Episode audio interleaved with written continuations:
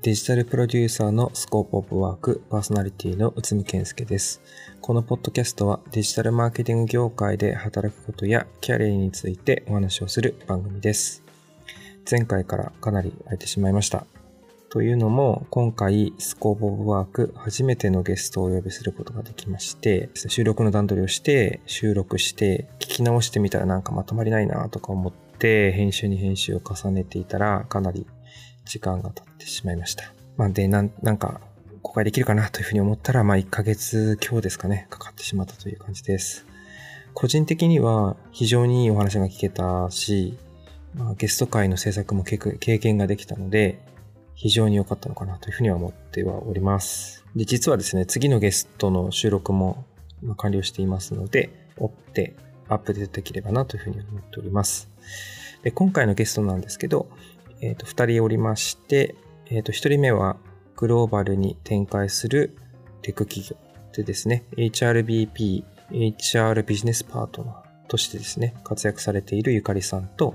アートディレクター兼デザイナーとして活躍されているエリコさんです。で実はですね、あの、エリコさんとゆかりさんは、あの、僕にポッドキャストのこの解説を進めてくれたお二人で、第1回目のゲストにお呼びしたいなってすごい思っていたところだったんですけど、まあ、即答でいただけまして、ありがとうございます。この場を借りて、お礼をさせていただければなというふうに思います。では早速なんですけれど、本編に入っていきたいなというふうに思います。今回ですね、お二人同時にお話を聞いたんですけれど、まあ、一人一人のお話をこうまとめてご紹介しようかなと途中で方向転換をしました。なので、編集上、まあ、トピックがですね、細切れになってるところとかもあったりして、お聞き苦しいところはあるかもしれないんですけれど、非常にいいコメントが取れたのかなというふうに思っているので、お聞きいただければ幸いです。で、まずはですね、えっと、HRBP のゆかりさん編として、えっと、まとめさせていただきましたので、まあ、それをお届けして、次回は、アートディレクターのエリコさん編をお届けしたいなというふうに思います。で、ゆかりさんのお話をですね、あの、お聞きして、こう、いろいろ感想で思うことなんですけれど、なんかやっぱり、なんか HR ってこう、なかなか、やっぱ内部の話して聞けるチャンスってすごいないなというふうに思って、まあ仲良くさせていただいてるんですけれど、あんまりそういう深い話ですね、HR の深い話ってこう、あんまり聞けなかったなというふうに思ったんですけど、今回こういう、こんな形で改めて、なんかいろいろとお聞きして、なるほどなって思うことがやっぱりすごい多かったんですね。あの、給料交渉とかの話もあったりとか、ちょっとその辺を、ちょっとこ、あの、繰り返しますが、こま、細切れなんですけれども、あの、お聞きいただければ幸いです。それでは、まず、ゆかりさん編をどうぞ。でも心理学とか、人権とか、人の行動心理とか、うん、その辺は勉強してたんですけども、将来何をしたいかとか、仕事何したいかっていうのは全然考えていなくて、日本に帰った方がもしかしたら人のためになれるんじゃないかって思って、日本に帰ったんですけども、何仕事していいか分かんなかったんで、とりあえず、人助けられるのって何かなっていうところで、うん、まあ、人事、うん、会社ビジネスが運営する上で、人をサポートしたいなっていうところで、まあ、最初給与計算、社労士事務所のアシスタントみたいな感じのところに入って、で、どんどんまあ、バックオフィスをサポートする業務をしていく中で、なんか社会社の中の人事やりたいなっていうふうに思って、あの移動し、転職しました。給与計算とか社、社会保険とかの手続きとかだけだったので、実際その人をサポートしてる感じはなかったんですけども、その中で、えそこを使ってくださってるお客様の社員さんといろいろ交流してた時に、うん、あのメールとかでサポートしてるなっていうのを感じて始めてきて、うん、やっぱもっとこのバックオフィスのバックオフィスみたいなのよりも直接社員と関わりたいなっていう意識が芽生え始め、で、えっ、ー、と、まあ、転職を決意したって感じ。HR は、えっ、ー、と、俗に言う人事部なんですけども、その中でも採用とか、福利厚生とか、給与計算とか、いろんな部署があって、なんでまあ、簡単に言うと、社員のその、会社でのジャーニーをサポートする部署みたいな、えっと、イメージです。なるほどね。はい。まあ、そうですね。私がで、その広告代理店でやってた仕事は、えっと、給与計算会社とのの窓口。と、あとは、まあ、会社の中でオファーレターを作ったりとか、社内の、えっ、ー、と、プロモーションとか、うん、あと人事の問題とかがあった時に対応するっていうことをしてました。HRBP ってちなみになんか実際になったら、うん、なんか仕事がどういうふうに変わったの？ああ、なんか前はそのオペレーション、それこそ、あの、タスクをやっていくとか、今度 HRBP のサポートをしていく、書類作ったりとか、社内のシステムをアップデートしたりとか、そういうオペレーション周り、アドミン周りだったんですけど、HRBP の場合は今度逆に、えっと、組織のマネジメントといろんな戦略を作っていって、あ、この人材はここにいるべきじゃないね、じゃあこっちに移そうかとか、うん、あとは人材の中でもこういう悩みがあるんだ、じゃあどうやって育成しようかとか、あと社内のプロセスとか作ったり。ですけど、 expat って、まあ、えっ、ー、と、日本語で言ったら何？駐在員とか。駐在員ね、うん、ヘッドクォーターみたいなところから、なんか転勤の人でね。そうです、海外から。えっ、と、短い期間、だってまあ、5年ぐらい以内で呼ばれてきた人ちをエクスパット。なんかその expat は、なんか派遣されてくる目的っていうのは何なんですか？ああ、やっぱり、えっ、ー、と、臨時のヘルプみたいな。ああとは、その人がもう本国で、クライアントさんともう関係性を持ったから、うん、そのまま日本にあるそのブランチとかで、うん、もうその関係性を続けようみたいな。うん、あとはそのノウハウを持ってる。すでにこの車の会社昔やってたから、即戦力として今行ってきてっていうふうに送られたり。なるほどね。あとは日本のそのチームが持ってないクリエイティブスキルを持ってる人とか。はいはいはいはい。アイディアを持ってる人とか。まあ、即戦力と、あとは違うインスピレーションのために盛り込まれることが多いです。ちなみになんかそういう人はなんか結構優遇されるんですか？ああ、されます。なんか、やっぱ家とか、補助が出たり、うん、税金も補助が出たりするし、あとお子さんとかいたら、えっ、ー、と、インターナショナルスクールとか補助が出たり、負担がなく、そのままの形で日本ですぐ仕事につけるように。それも全部 HR あ、そうです、やってました。うん、現地の言葉が喋れなさすぎて、うん、うまいこともじめない人がいたりするかと思うんですけど、なんかその辺はどうなんですか？そういうなんかトラブルとか。ああ、あります。やっぱり、それをウェルカムできる体制が届いてないチームとかに、うん、はいって言って入れられちゃったら、なんかうまい関係性が作れなかったり、あとはコミュニケーションが取れなくて、プロジェクトが遅くなっちゃったりとか、うまくいかなかったりとか、そういうやっぱ外資はのが大丈夫なカルチャーを作って、いつも常に作っておくべきだと思う。そうね。だから英語を勉強するうんうん、えっ、と、こう、福利厚生があったりとか。はいはい。そのプロモーションってその昇格するっていう意味だと思うんですけど、はい、なんかその、プロモーションするときって、なんかどう、話せる範囲でいいんですけど、どういう手続きでなんか自分のところに話が来て、うん、なんかどういうことをするのかとか、まあ、例えば給料をなんか今までこれだったのをこれに変えるとか、多分そういうのもあると思うんですけど、手続き的にはなんか結構、どんなのがあるんですか？はい、えっと、上司、その対象者の上司が、プロモーションさせたいって、この彼、この人たちはプロモーションできる準備ができたりとか、うん、あと指標があってプロモーションの、それに満たせてたら、人事に相談して、うん、でその人事がその、本当に満たせてるかって、必要条件満たせてるかっていうのを確認し、予算があるのかっていうのをすべて裏で確認した後、まあ、オファーレターを作ったり。はい。なるほどね。うんうんまあなんかこれ結構いろんな人が知りたいことだと思うんですけど、なんかプロモーションどうやったらするんだろうってやっぱ結構みんな思ってると思うんですよね。で、なんかその中で、じゃあ自分がこれをできたら次のそのステップアップができるんだってなんとなく思っちゃうんだけど、まもちろんそれもそれで大事なんだけど、まずなんか自分がそのスキルに見合うことができて、例えばすでに実践しているとかみたいなことがある一方で、やっぱりその会社のバジェットっていうのはすごいやっぱりあって、めちゃめちゃそのできてても、バジェットがなければできないし、バジェットがあっても自分のそのスキルがちゃんと満たしてないともできないって、なんかやっぱりここの二つがちゃんと絡んでないといけないっていう。そうですね。それがもう本当に完璧にマッチしたら、えっと、プロモーションできるんですけど、えっ、と、結構バジェットがない会社が多くて、うん、もうスキルも全部満たせてるけど、うん、プロモーションできてなくて不満になっちゃって転職するっていう人が多いかもしれない。うん、確かにね。確かに。なんか外資系は結構なんかその転職して上のステップアップをしていくっていう人結構多いですもんね。でも外国人の人はやっぱりボーカルだから言ってくから、だからアピールが強い、うん。あとはやっぱり会社はそれだけ才能があって辞めさせたくなかったら、うん、っていうところですぐ拾うから、うんアピールとか、その、言っていくことで、うん、若干スピードは速いかもしれない。ああ、なるほどね。でも日本はやっぱり自分にそれが言うことで評価につながっちゃうのかなとか、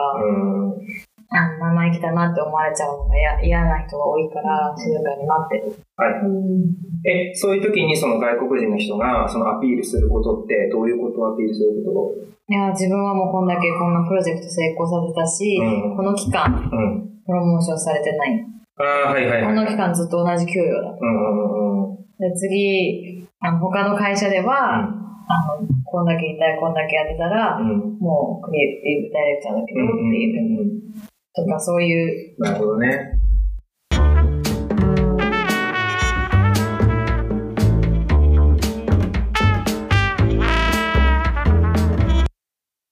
セクハラが誰か訴えが来た場合って、なんかどういうふうに手続きするのうん。あ、そしたら、まあ、全部極秘で動いて、うん、で、その対象者に、対象者ってセクハラした側ね。したって言われてる人、うん、苦情が来てますと一回話させてくださいっていう調査。ああ、本人に言うんだ。うん。あで誰から苦情が来たとは言わずに。言わずに、そういうふうな話が来てます。で、それでもう用意された調査で聞きたい内容を全部、質問で用意して、それを聞いて、で、それを元に、実際にセクハラがあったのか、なかったのかっていうのを調べたり、確認して、それってでもさ、あの、必ずしも真実を言うとは限らないわけじゃん、お互いにだけど。その辺は、なんか、調査でどうですだから本当に、彼が言った、彼女が言ったとか、それだけの、うん、だと証拠として不十分だから、うん、その、言ってきた人に、証拠を全部出す。メールとか、あとは、 Slack でも何でも。がないと、やっぱり弱いケースで。それでもその言われた、セクハラしたあいつって、あの、そのあいつが、いや、してないですよって、これは行為、行為です。私たちは関係がありましたとか言ったら、また、あれってなっちゃうし。うん。あったあった、しょっちゅう。うん。それで結局上山になっちゃうケースもあるある、あるけど、そういうふうに言われてるから気をつけなさい。今後は、その、そういう関係性を見直しなさいっていう、その、はいはい。注意文みたいなのを送ったり。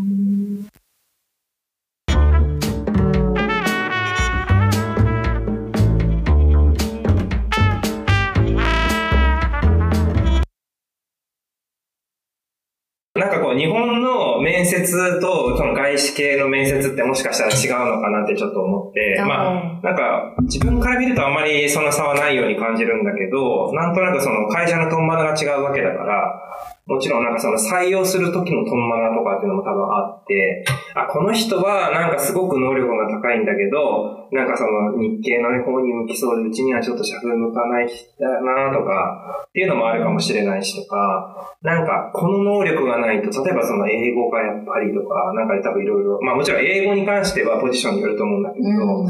なんていうのかな、なんかその辺なんかこの共通するものがあるのかなっていうのはすごい思ってて、はいはいそうですね。なんか、やっぱりでも、英語は本当に、あの、ポジションによります。大体日本の外資ではそんなに英語を求められてないし、うん、社内でも多分20%ぐらいの人口が喋れるかなっていうぐらいだから、だけど特性として求められてるのはやっぱり、外資で求められてるのは柔軟性。うん。なんかやっぱりこれとこれとこれをやってくださいって言われてもそれ以上にいろんなことを自分でセルフスタートできて、持ってこれて、あと言われたことだけをやるんじゃなくて、自分の意見も言えて、っていう、そういうのと、あとは、なんか、もともとすごい厳しい、厳しい環境にいた、とか、厳しいプロジェクトをやってきたっていう、そのすごい経験を持ってる人。ああ、そういう人を好むね。そうで、やっぱり、だから、どんな状況でも耐えれる。フレキシブルにやっていけるっていうのがやっぱこうポイントだし、あとはその、なんだろう、あとは伸びしろがある人。ああ、伸びしろね。何でもやりたい。何でも吸収したいし、何でも経験、あの、チャレンジなところでやりたいっていう、そういうエネルギーがある人を好まれます。なんかもうこれとこれとこれしかやれないし、ここは得意です。ででもこれできません。上司に言われたことは必ず守りますみたいなのは、あまり外資は求めないでね。逆に。その、やっぱ多様性の時代だから、その人の個性を持ってきてほしい。なるほどね。なんでニヤニヤしてるいや、なんか、多様性の時代っていうの多様性の時代。まさしく、まさしく。本当に、だから、うん、多分日系だと逆に破天荒な人とかよりも、ちゃんと言われたことを、上司の言われたことをね、やってください。そうかも。えー、期日までにこれを守ってくださいとか、うん、ちゃんとブランドガイドラインを守ってくださいとか、うん、あの、社内のマナーを守ってくださいとか、そういうところ、スキルよりも、うん、所属性を求めてくると。うん、でも、外資の、本当にバリバリ外資の会社は、うん、爆弾をいっぱいんですよ。いろんな。爆弾？着着火すれば、着火すれば花火みたいな。わかんないけど、何ですか、爆薬。うん、ああ、いい意味でのね、うん、スパークするみたいな、ね。そうそうそうそう。でもなんか日本の外資って言ったら結構日本系だから、上下関係も激しいし、体育会系もだし、まあ、でも、うん。でもそれはポイントだと思います。やっぱ柔軟性が一番求められてる。うん、やっぱりだからそのに日本の外資、日本にある外資系の会社もやっぱりどっちか体育会系なところがある。まあ残ってます、やっぱり。うん、それってやっぱりなんかその日本人の、なんていうの？まあ、シェアだったりとか、うん、あとはなんかその上司になる人が、なんかその日系出身で、そういう文化を持ち込んでるとか、なんかそういうのにもやっぱり左右するよね。うん、だからその、周りがもう90度も上も横も全員が外国人で、いろんな国から来ているとかってなったら別にそんなことはないけど。うんでもなんかチーム、このチームは外国人のマネージャーで、うん、でこのチームは日系出身の日系チームだと、社内でも結構分かれちゃう。そうだよね。結構こう固まってくるよね。うん確かに。そうなんだ。確かに、でもその大きい会社だとそういうのあるよ。え、そういうのってやっぱり聞いていった方がいいの？面接とかで聞いた方がいいよね、それね。なんかその、自分がその入るチームが日本人だらけですか？みたいな言い方変かもしれないけど。うん。あ、でも何を求めますかって。会社でフィットするにはどう、何を、どういう人材を求めますかっていうのを、うん面接者に面接してやるのがいい。はいはいはい。うん。まあね。自分が選ばれるんじゃなくて自分が選ぶ側になった方がいい。うん。かっこいい。みんなかっこいい。選んだら選んだら。そうね、確かに。え、逆じゃあ逆に向かない人は、なんかそういうなんかもう、これしかしませんみたいな、なんかそういう感じの人、うん、そう、なんかやっぱり、まあでも、その部署にもよるけど、これだけを、この 3D のアーティストでだけ、これだけやってくださいとかだったらいいかもしれないんですけど、うん、でもやっぱり、これしかできませんとか、これが得意ですとか、うん、かは、やっぱり、いろんなことを挑戦したい。うん、あとは、あの、そのルールだけを従い、ルール絶対従いますみたいな。その、硬い人逆に、うん、逆効果負けるなっちゃう気がする。ルール通りでしかできないんだっていう。うん。爆発を求めてる。爆発を求めてる。働き方もやっぱ柔軟性を求められる。どこからでも、どの時間でも、自分がオーナーシップ持って、や、なん。か燃え尽きちゃうから、やっぱそういうところも自分がちゃんとワークライフバランスをコントロールできるような、自立してる人、会社にその、本部抱っこみたいな人よりかは自立してる人を多分自分ででも仕事を取ってくる